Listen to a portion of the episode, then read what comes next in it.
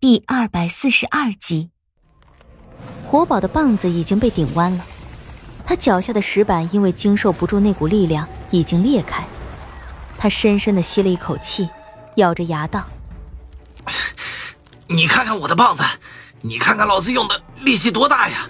这棒子都都他妈弯了。”司徒安的幻青扇此时发出了两声细微的裂响，黑玉制的扇骨已经出现了细微的裂痕。那，那是因，因为你那棒子不够硬。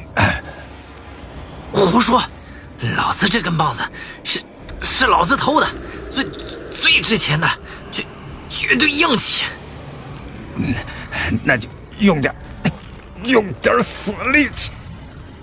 长，活宝抬起眼睛，看着屏障之后面色一层不变的陈世伯，又偏头看向司徒安。你来喊口号！一、二。活宝看样子是顶不住了，直接就骂了起来：“费那功夫做什么？直接来啊！”活宝手里的棒子猛地抽出来，清晰的感觉到数股劲力融入了手里的棒子中。随着活宝的一声低吼，细细的铁棒带着足有万斤的力量，狠狠地撞在了那道屏障上。一声巨响。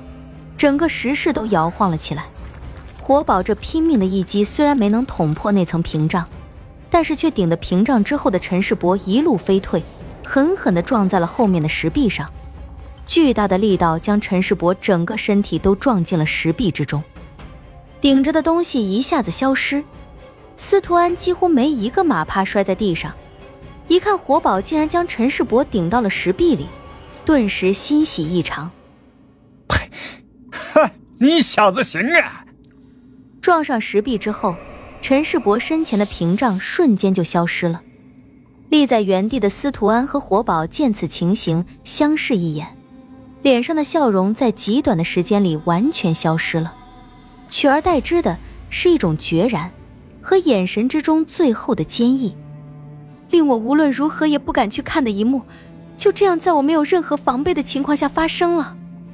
司徒安将手里的幻青扇扔给我，吼道：“小公主，这东西你无论如何也要帮我带出去，这是我司徒家最重要的东西。”活宝手中的棒子已经插进了石板之中，立在了那里。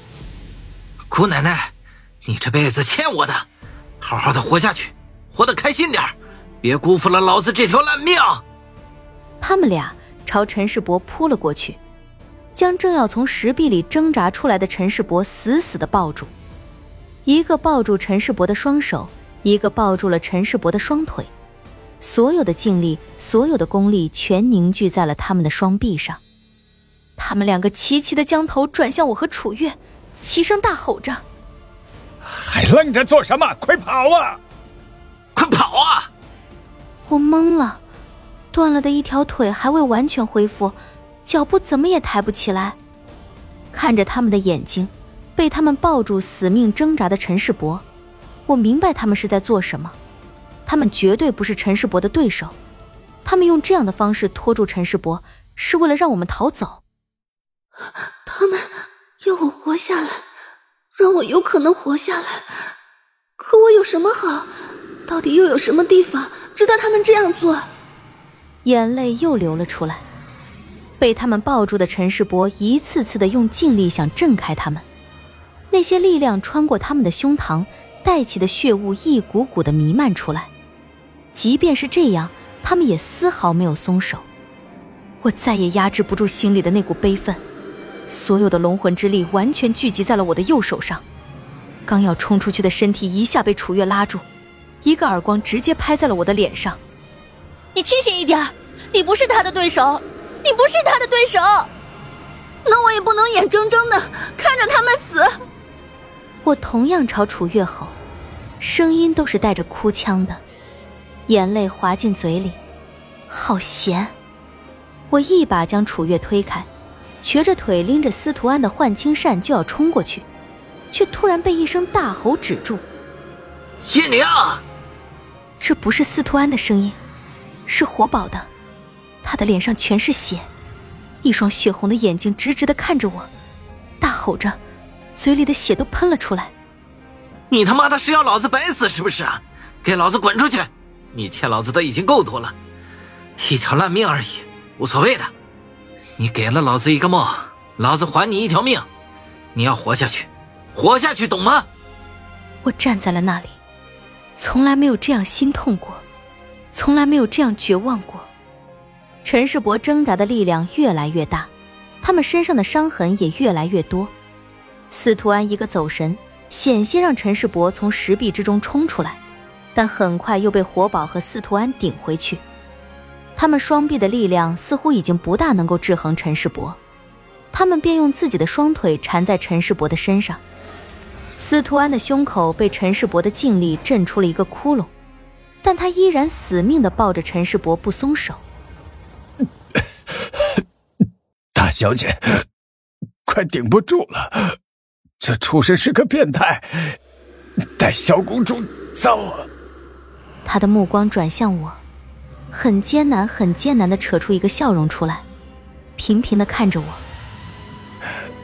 叶叶姑娘，这辈子咱们缘缘浅，下辈子下辈子咱们下辈子好好续。外外面烧起了大火。这火不一般，不是寻常的火。咱们这里除了你，谁也不可能逃得出去。大小姐，这是咱们的命，出不去了，真的。楚月的脸色一刹那就变了，出出不去了。对，谁也别想出去。被他们压住的陈世伯一双怨毒的眼神看着我。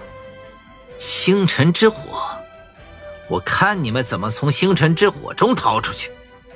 一听到星辰之火，我立即就是一呆。我不可能忘记这火有多么可怕，那让御剑山庄付之一炬的。可正是这个星辰之火，脑海之中迅速又回想起那一片废墟荒海，所有的一切都被烧成了废墟，而那片废墟即便是经过了整整八十年的时间，也依然没有任何的生机。而如今，这股火竟然降临在了登环山。楚月在听到星辰之火时，脸色顿时煞白起来，身子都有些颤抖。但是他在面临事情的时候，明显比我更为冷静。手中的长鞭被他用力一扬，缠在清明的剑柄上，一抽，清明就化作一道青红，落入了他的手。